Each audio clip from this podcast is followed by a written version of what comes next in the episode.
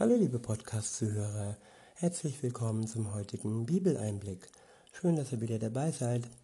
Heute habe ich für euch ein Kapitel aus dem Lukas-Evangelium. Es ist das Kapitel Nummer 6. Ab Vers 1 steht, einmal war Jesus an einem Sabbat in den Feldern unterwegs. Dabei pflückten seine Schüler die Ähren von den Halmen, zerrieben sie in den Händen und aßen die Körner. Einige Pharisäer sagten, warum tut ihr etwas, das an Sabbattagen grundsätzlich nicht erlaubt ist? Jesus gab ihnen diese Antwort. Kennt ihr denn nicht diese Begebenheit in Gottes Buch? Das, was damals David tat, als er Hunger hatte, und auch die, die mit ihm zusammen waren? Ja, es gibt Gesetze, und sehr, sehr grausame Gesetze. Und Gott ist aber nicht grausam. Und wenn Menschen Gottes Gesetze so grausam auslegen, dass Gott selbst ähm, diese Gesetze klarstellen muss, damit sie eben nicht grausam herüberkommen, so wie in diesem Falle. Der Mensch, der Hunger hat, der darf essen. Und wenn da einer sagt, ja, das darf man aber nicht am Sabbat, da darf man keine Ehren pflücken, ja, dann ist es gnadenlos. Und Jesus stellt dies klar. Weiter heißt es, da ging es doch, da ging er doch in das Gotteshaus hinein und nahm die Brote, die Gott geweiht waren dann aß er selbst davon und gab sie auch denen zu essen, die mit ihm zusammen waren. Diese Brote durfte außer den Priestern niemand essen. Dann sagte er es ihnen noch einmal deutlich.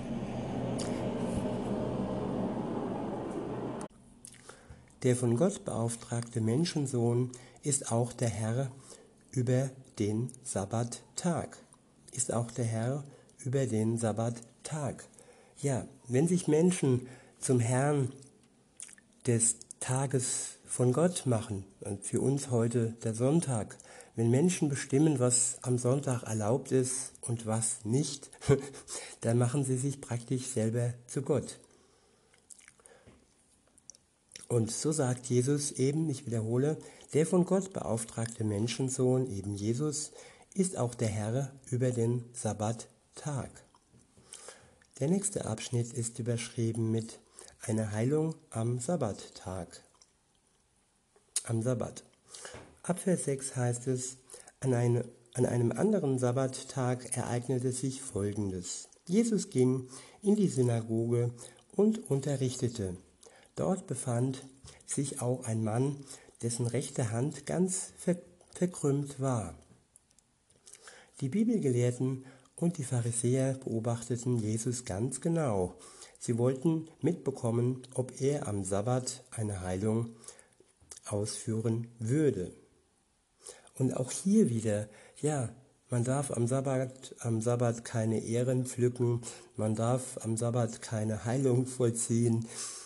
Das sind gnadenlose Dinge und ähm, ja, aufgrund dessen musste der Sohn Gottes auf die Welt kommen, um diese Gnadenlosigkeit aufzudecken. Es ist ja wirklich nur eine falsche Deutung, es ist eine Fehldeutung von dem Alten Testament und es ist eine gnadenlose Betrachtungsweise.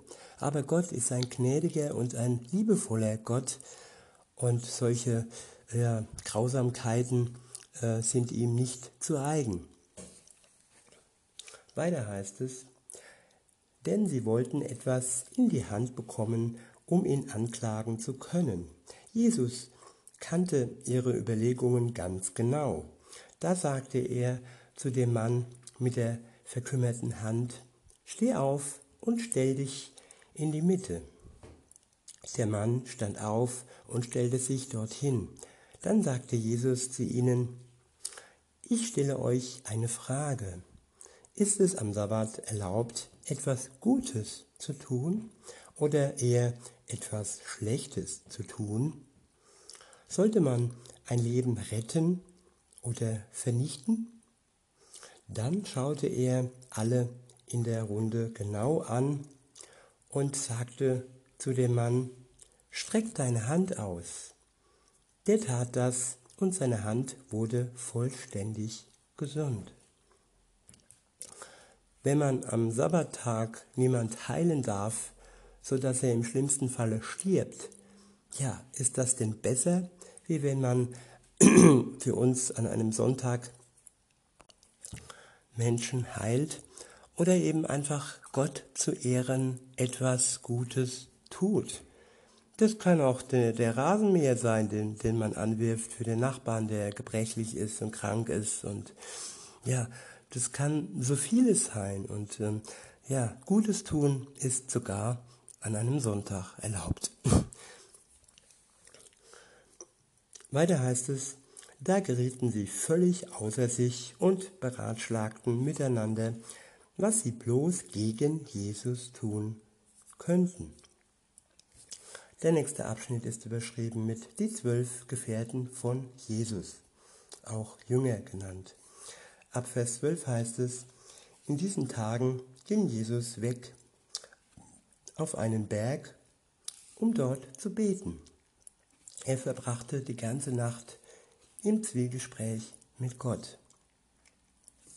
Ja, und auch das soll uns ein Beispiel sein, dass er sich Zeit genommen hat und ja, auch wenn das in der Nacht sein muss, wenn, wenn der Tag nicht genug Stunden hergibt und wenn man eh äh, einmal keinen Schlaf findet in der Nacht, was ja ab und an vorkommen kann, ja, dann sollte man die Nacht mit Gott im Zwiegespräch verbringen, die Beziehung zu ihm pflegen, ihm alles wirklich äh, zu Herzen tragen, was einem bedrückt, alle Bitten und auch den Dank alles, was in einer Beziehung so ausgetauscht wird. Ab Vers 13 heißt es, als dann der Morgen gekommen war, rief er seine Schüler zu sich und wählte zwölf von ihnen aus. Diese zwölf bezeichnete er auch als Apostel, Botschafter. Ja, und das war auch der Grund, warum Jesus die Nacht mit seinem Vater verbracht hat im Gebet, er hat ihn gefragt, er hat seinen Vater gefragt, ja, wen soll ich auswählen, wen soll ich ähm, bestimmen, der diese verantwortungsvolle Aufgabe übernehmen soll. Ja, und sogar auch nach dem Tod. Und gerade auch dann fing die Arbeit erst so richtig an für die Apostel. Sie wurden ausgesendet in die Welt, um das Evangelium zu verbreiten und den Menschen bekannt zu machen. Sie waren die Botschafter Gottes. Und nun, nun werden diese Männer benannt. Weiter heißt es, es waren folgende Männer. Simon, dem er den Beinamen Petrus gab, Andreas, sein Bruder, Jakobus, Johannes, Philippus, Bartholomäus, Matthäus, Thomas, Jakob, Jakobus, sorry, der Sohn von Alpheus, Simon, der auch Zelot, das heißt Widerstandskämpfer genannt wurde, Judas, der Sohn von Jakobus, und Judas Iskariot, der schließlich zum Verräter wurde. Ja, und gerade der letzte, da könnte man doch denken, ja, hat Gott da einen Fehler gemacht? Wie kann er denn da einen Verräter in den engsten Kreis einbeziehen? Ähm, ja, nein, Gott macht niemals Fehler. Und ja, Judas war mit einbezogen in den Plan. Es war der Plan Gottes, dass ähm, Jesus äh, ausgeliefert wurde und ja im Prinzip unsere, unseren Sünden ausgeliefert wurde, damit wir, damit wir, ich und du, die Erlösung durch seinen Tod bekommen. Und da war Judas auch ein Baustein, ein Stein im Plan Gottes. Insofern war das kein Fehler, ihn zu berufen. Ab Vers 17 heißt es, dann kam er zusammen mit ihnen herunter vom Berg und stellte sich auf eine Ebene ebene Fläche. Dort war auch eine große Gruppe seiner Schüler und eine riesige Menschenmenge, die aus der ganzen Provinz Judäa und aus Jerusalem und aus der Gegend von Tyrus und Sidon zusammengekommen war. Sie wollten hören, was Jesus sagte und von ihnen und von ihren Krankheiten geheilt werden. Und auch die, die von bösartigen Geistesmächten gequält waren, wollten gesund werden. Die ganze Menschenmasse wollte ihn unbedingt anfassen, weil von ihm Kraft ausging, die alle gesund machte. Der nächste Abschnitt ist überschrieben mit wahres Glück. Ab Vers 20 heißt es, da ließ Jesus seine Augen über seine Schüler streifen und sagte, wahres Glück habt ihr Besitzlosen. Ich wiederhole, wahres Glück habt ihr Besitzlosen. Denn die neue Wirklichkeit Gottes gehört euch. Je mehr der Mensch besitzt, je mehr verliert er sich in seinem Besitz.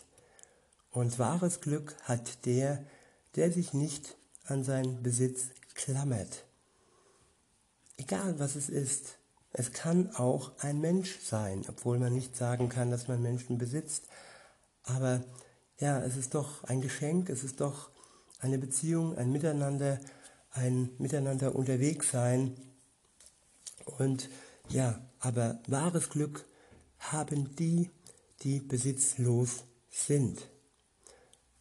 Und das heißt aber nicht, dass Gott nicht möchte, dass wir in eine Partnerschaft kommen und so weiter. Und dass Gott nicht möchte, dass wir Dinge besitzen, wenn wir sie teilen und wenn wir uns, wie gesagt, nicht an sie klammern. Damit meine ich die, die Besitze. jo. Ähm, Vers 21, dort heißt es, wahres Glück habt ihr, die ihr jetzt und hier Hunger leidet. Denn ihr werdet so richtig satt werden. Wiederhole, wahres Glück habt ihr, die ihr jetzt und hier Hunger leidet. Denn ihr werdet so richtig satt werden. Und ich bin mir sicher, hier ist nicht nur der Hunger nach Brot, nach Lebensmitteln gemeint, hier ist auch die Sehnsucht gemeint, der Hunger nach Dingen, die man entbehrt, die man nicht hat. Und ja, auch wieder Beziehungen und ja, die Sehnsucht nach einem Menschen, der, der bei einem ist und der, dem man Trost schenken kann, den man lieben kann. Auch das kann ein sehr, sehr großer Hunger sein. Und zu denen sagt Jesus, ihr werdet so richtig satt werden. Spätestens dann, wenn wir unter ihm und mit ihm wohnen werden und wir nicht mehr einsam sein müssen. Weiter heißt es, wahres Glück habt ihr, die ihr jetzt weint, denn ihr werdet voller Freude lachen. Tja, es ist wirklich Glück, weinen zu können. Wer es kann, der schätzt es nicht immer und er wird oft verspottet und er wünscht sich, dass er vielleicht weniger weint. Nein, es ist wahres Glück, wenn du weinen kannst und darfst. Ich habe das in meiner Kindheit so erlebt, dass man mir sagte, ja, Indianer weinen nicht. Und dann bin ich halt aufs Klo gegangen und habe dort geweint. Aber irgendwann habe ich es nach und nach verlernt. Und aber es ist nichts, was verschüttet, es ist schon verschüttet und es kommt auch ab und an zurück. Aber es ist eine wirklich kostbare Eigenschaft, wenn du diese Eigenschaft ähm, ja, besitzt und sie ausleben darfst, kannst und willst. Weiter heißt es, oder ich wiederhole nochmal, wahres Glück hat ihr, die er jetzt weint, denn ihr werdet voller Freude lachen denn ihr werdet voller Freude lachen. Ab Vers 22 heißt es, wahres Glück habt ihr, wenn die Menschen euch voller Hass begegnen, wenn sie euch ausgrenzen und beschimpfen und selbst euren Namen als böse verwerfen, weil ihr zum Menschensohn, dem von Gott Beauftragten, gehört. Ich wiederhole, wahres Glück habt ihr, wenn die Menschen euch voller Hass begegnen, wenn sie euch ausgrenzen und beschimpfen und selbst euren Namen als böse verwerfen, weil ihr zum Menschensohn Jesus, dem von Gott Beauftragten, gehört. Es gibt Ausgrenzung und diese Ausgrenzung wird mehr und mehr zunehmen, weil es weniger und weniger Christen gibt. Der breite Weg wird immer breiter. Und ich denke, man kann hier bewusst den Islam nennen, dass dieser Weg immer breiter wird. Und auch wenn man oft äh, hört, wir sind Brüder, wir sind keine Brüder. Jesus ist für einen Moslem nicht Gottes Sohn. Wer das behauptet, der betreibt in den Augen eines Moslems Blasphemie. Jesus war nur ein Prophet, aber Jesus ist auch und vor allem Gottes Sohn für jeden Christen. Er ist Erlöser, er ist auferstanden. Und ähm, das ist ein ganz einzigartiger Weg. Und da kreuzt sich nichts und nichtig und null. Wenn man sich die Religion genau anschaut, da gibt es keine Gemeinsamkeiten. Ähm, das Christentum ist einzigartig. Wir leben in einer Religionsfreiheit und das ist gut so. Keiner muss sich irgendwo schämen, keiner sollte sich schämen für seinen Glauben. Aber wenn man dann trotzdem ausgegrenzt wird und diese Ausgrenzung besteht, vor allem für die, die sich äh, ähm, ja, von diesem Weg des einen Glaubens auf den anderen Glauben bewegen, ähm, ja, vom, von der Religion zum Glauben, sage ich mal, zum Christentum, die werden oftmals verfolgt, die werden gehasst, sie werden ausgegrenzt, sie werden beschimpft und ihre Namen werden ausgelöscht, werden verworfen, sie werden als tot erklärt und im schlimmsten Fall sogar gesteinigt oder getötet. Und das alles, weil wir an Gott, an Jesus, den Menschensohn, glauben.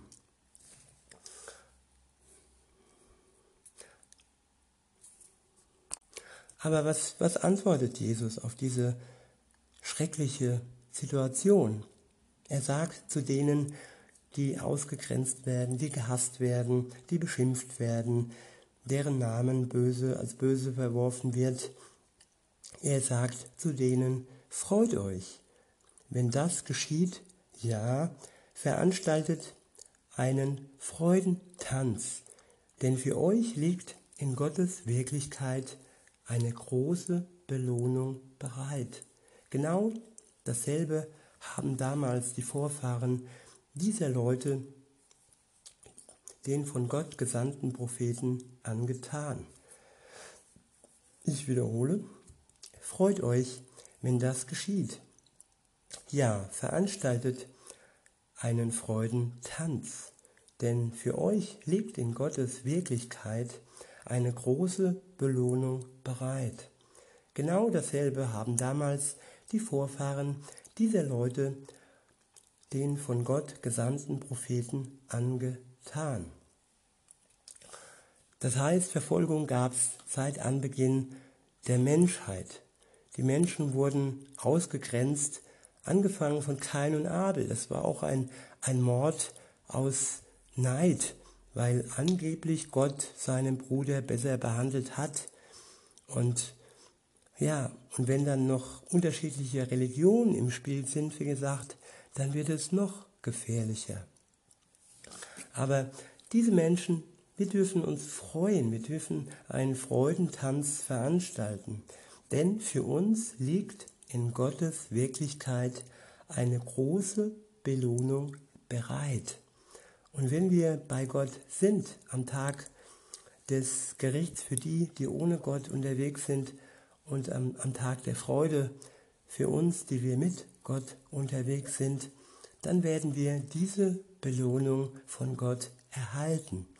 Die Belohnung, die Belohnung für all die Schmähungen, für all den Hass. Der nächste Abschnitt ist überschrieben mit ernste Warnungen. Ab Vers 24 heißt es, doch schlecht wird es euch ergehen, ihr Reichen, denn ihr habt schon jetzt ein angenehmes Leben. Ja, ich höre es immer wieder, ich möchte mein Leben so angenehm wie möglich gestalten. Ich mö möchte mein Leben genießen, ich möchte Spaß haben, ich möchte Party haben ohne Ende. Und natürlich gönnt Gott das den Menschen, aber sie fixieren sich auf ihr Leben. Und sie, ja, sie, sie, sie ja, verschwenden die Ewigkeit damit. Und das Leben ist ein Hauch, es ist wie ein Grashalm, der am Morgen sprießt und am, und am Abend verdorrt. Und auch die Blume, die, die am Tag äh, erblüht und am Abend dahingeweht wird, ja, so sind wir Menschen. Und wenn wir dann bewusst leben, bewusst für Gott und mit Gott leben, dann wird sich unser Horizont erweitern in die Ewigkeit. Und insofern kann Gott reiche Menschen die ein Leben in Saus und Braus und vor allem ein gottloses Leben führen. Darum geht es ja hier. Es geht ja nicht darum, wenn man Gott angehört und sein Reichtum gut einsetzt und ähm, ja, das, was man von Gott auch bekommt, gut ähm, ja, als, als Zinsen und ähm, es vermehrt und ja, ja, das Beste daraus macht. Darum geht es ja hier nicht. Es geht hier wirklich nur um die Reichen, die ein gottloses Leben führen. Weiter heißt es, schlecht wird es euch ergehen, die ihr jetzt im Überfluss lebt, denn ihr werdet Hunger erleiden. Schlecht wird es euch ergehen, die ihr jetzt sorglos lacht, denn ihr werdet trauern und weinen. Lasst euch warnen, wenn euch alle Menschen applaudieren, denn genau dasselbe haben die Vorfahren dieser Leute bei den Lügenpropheten getan. Der nächste Abschnitt ist überschrieben mit Feindesliebe. Ab Vers 27 und folgende heißt es, aber euch, die ihr auf mich hört, sage ich, begegnet euren Feinden mit Liebe. Tut denen Gutes, die euch voller Hass ablehnen lehnen. Sprecht Segen über die, die euch verfluchen. Betet für die, die euch mit Beleidigungen überhäufen. Ja, wer hat das nicht? Wer wird nicht beleidigt? Also manche Nachbarschaft kann da ja wirklich ähm, äh, Bände erzählen, sag ich mal. Und ich habe schon sehr viele Nachbarschaften gehabt und sehr viel erlebt und bin auch beleidigt worden und bin auch kein Engel und habe auch schon beleidigt. Und ja, aber diese Beleidigungen sollten kein Grund sein für die Menschen, die uns beleidigen, die uns verfluchen, die uns hassen. Das sollte kein Grund sein, dass wir nicht für sie beten. Gerade deshalb sollten wir sie überhäufen mit Gebeten. Denn gerade deshalb haben sie es nötig. Denn wer beleidigt, der hat ja ein Defizit, der hat Liebe nötig, der hat Gott nötig. Und wer geliebt wird, wer sich geliebt weiß, der muss nicht beleidigen. Das ist ein, eine Eigenschaft, die überhaupt nicht nötig ist für einen Menschen, der geliebt ist und der selber lieben kann. Weil er von Gott geliebt wird.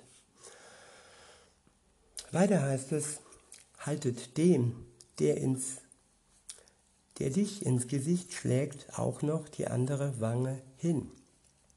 Ich wiederhole, haltet dem, der dir ins Gesicht schlägt, auch noch die andere Wange hin.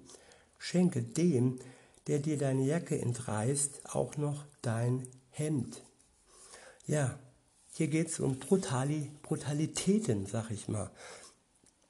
Aber wenn man immer Gleiches mit Gleichem Heim zahlt, dann kann sich die Welt nicht ändern. Frieden entsteht nur dann, wenn diese, dieser Teufelskreis durchbrochen wird. Wenn ein Mensch sagt, nein, jetzt werde ich nicht zurückschlagen, der Klügere gibt nach, der Liebevollere gibt nach. Und wenn man mich beklaut, dann bin ich erstmal sauer, okay. Aber wenn dann die Zeit des Sauerseins vorbei ist, dann kann ich verzeihen. Dann schenke ich ihm weiterhin Dinge, die er nötig hat. Jetzt mal ausgenommen von dem Beklauen, das war ja kein Geschenk. Aber ihr wisst, was ich meine. Also beschenken und stehlen, da ist schon ein Unterschied. Das eine ist freiwillig, das andere muss man über sich ergehen lassen. Jo. Weiter heißt es, gib jedem, der dich bittet. Gib jedem, der dich bittet. Und wenn jemand deine Sachen an sich nimmt, fordere sie nicht von ihm zurück. Ja, den Fehler habe ich auch schon getan. Ich habe schon jemanden was ausgeliehen und dann angefangen, etwas zurückzufordern.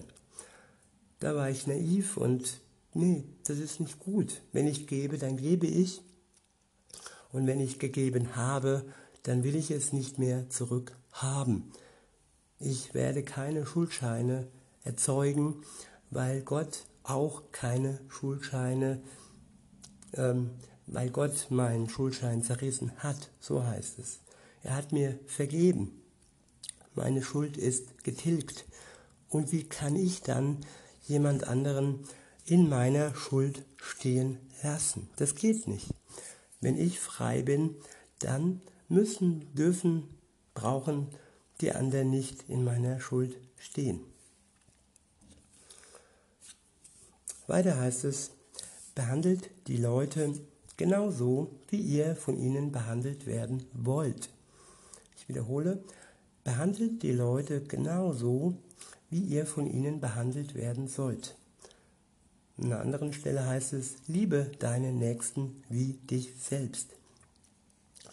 Es ist immer wichtig, dass da ein Kreislauf da ist, dass man sich gegenseitig gut tut, dass man nicht nur erwartet, dass der andere einem gut tut, aber selbst nicht äh, dazu bereit ist, dem anderen Gutes zu tun. Das ist immer ein Kreislauf und im Gegenteil, also ja, es ist vielleicht besser, man gibt mehr, als dass man bekommt. Dann kommt man nicht in die Gefahr, dass man zu viel erwartet. Wenn ich mehr gebe, weniger bekomme, dann erwarte ich nicht zu viel, weil ich ja mehr gebe. Und irgendwie aufrechnen ist eh nicht. Es ist einfach wichtig, dass wir uns auf die Liebe konzentrieren und die Liebe rechnet nicht auf, vergleicht nicht und hält auch das aus, was der andere in dem Moment nicht geben kann. Weiter heißt es, wenn ihr nur die liebevoll behandelt, die euch auch in Liebe begegnen. Worin besteht denn dann euer besondere, eure besondere Freundlichkeit? Ich wiederhole, wenn ihr nur die liebevoll behandelt, die euch in Liebe begegnen, worin besteht dann eure besondere Freundlichkeit? Ja, dieses gegenseitig Honig um, ums Maul schmieren, um es mal ganz deutlich auszudrücken. Und diese, diese, ja, diese Kuschelgruppen, die es da so gibt und wo man immer nur schmeichelt, immer nur mit Komplimenten um sich wirft und sich in Kreisen aufhält, die ähm, ja, die einfach sind und aber oftmals falsch sind und nicht direkt sind, nicht offen sind und oftmals verlogen sind. Und mir ist es doch lieber, man verletzt mich ehrlich, als dass man mir freundlich etwas vorlügt. Eine Verletzung ziehe ich vor gegenüber der freundlichen Lüge. Jo, weiter heißt es, oder ich wiederhole nochmal, denn wenn ihr nur die liebevoll behandelt, die euch auch in Liebe begegnen, worin besteht denn dann eure besondere Freundlichkeit? Denn selbst die, die gegen Gottes Gebote verstoßen, begegnen denen in Liebe, die ihren Liebe, die ihnen Liebe entgegenbringen.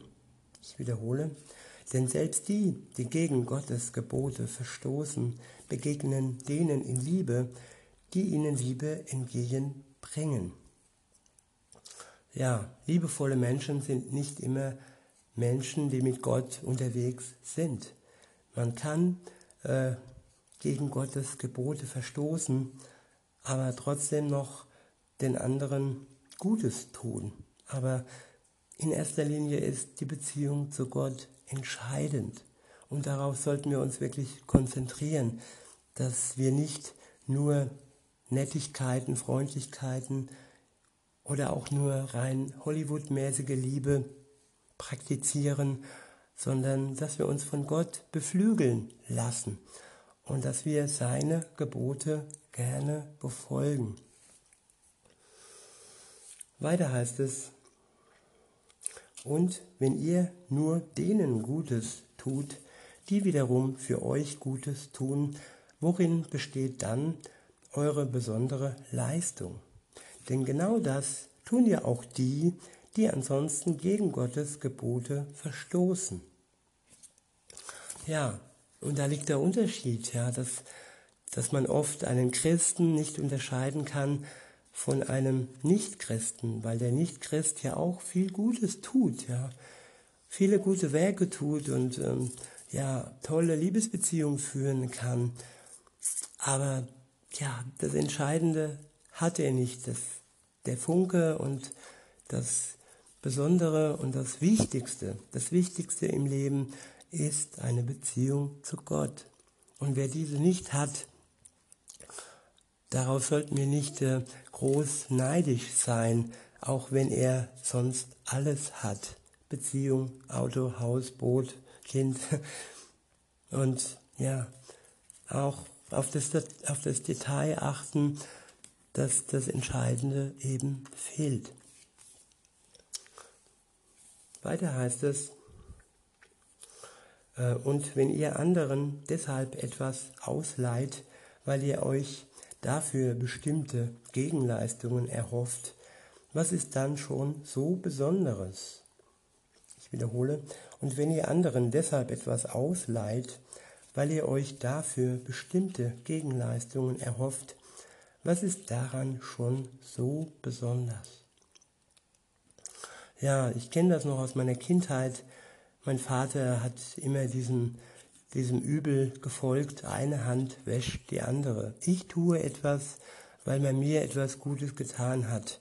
Auch wenn ich zusammenbreche, auch wenn ich gesundheitlich nicht in der Lage bin, auch wenn ich mich schände und wenn ich mir schade, ich bin gezwungen, etwas zu tun. Und das war so ein krankhafter Teufelskreis.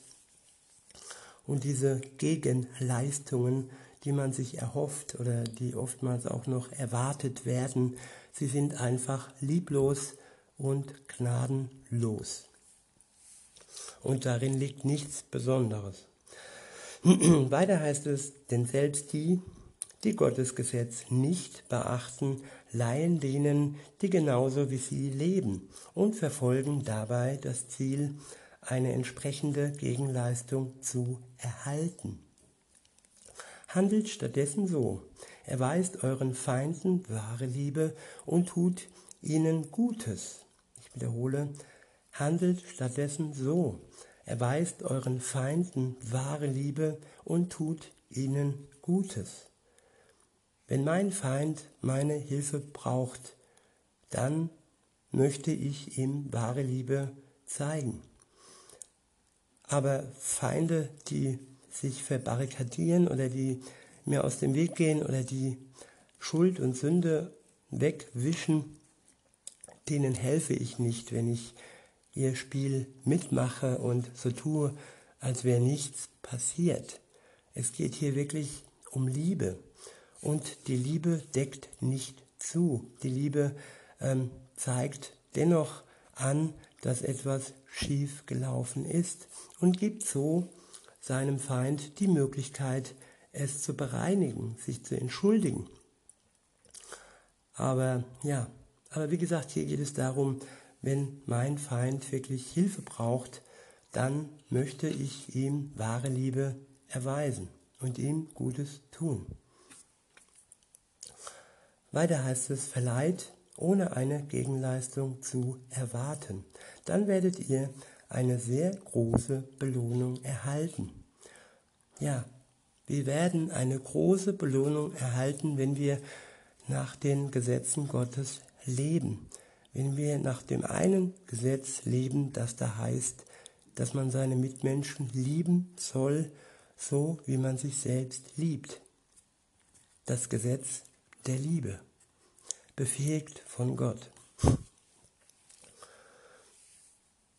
Weiter heißt es, so werdet ihr euch als wahre Kinder des allmächtigen Gottes erweisen.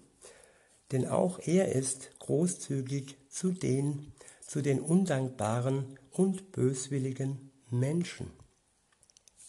Denn auch er ist großzügig zu den undankbaren und böswilligen Menschen. Ich mache aus diesem heutigen Teil einfach mal einen Ende Teil 1 und sage, morgen fahre ich fort mit dem zweiten Teil dieses Kapitels und wünsche, ich, äh, wünsche euch bis dahin einen schönen Tag und sag bis denne.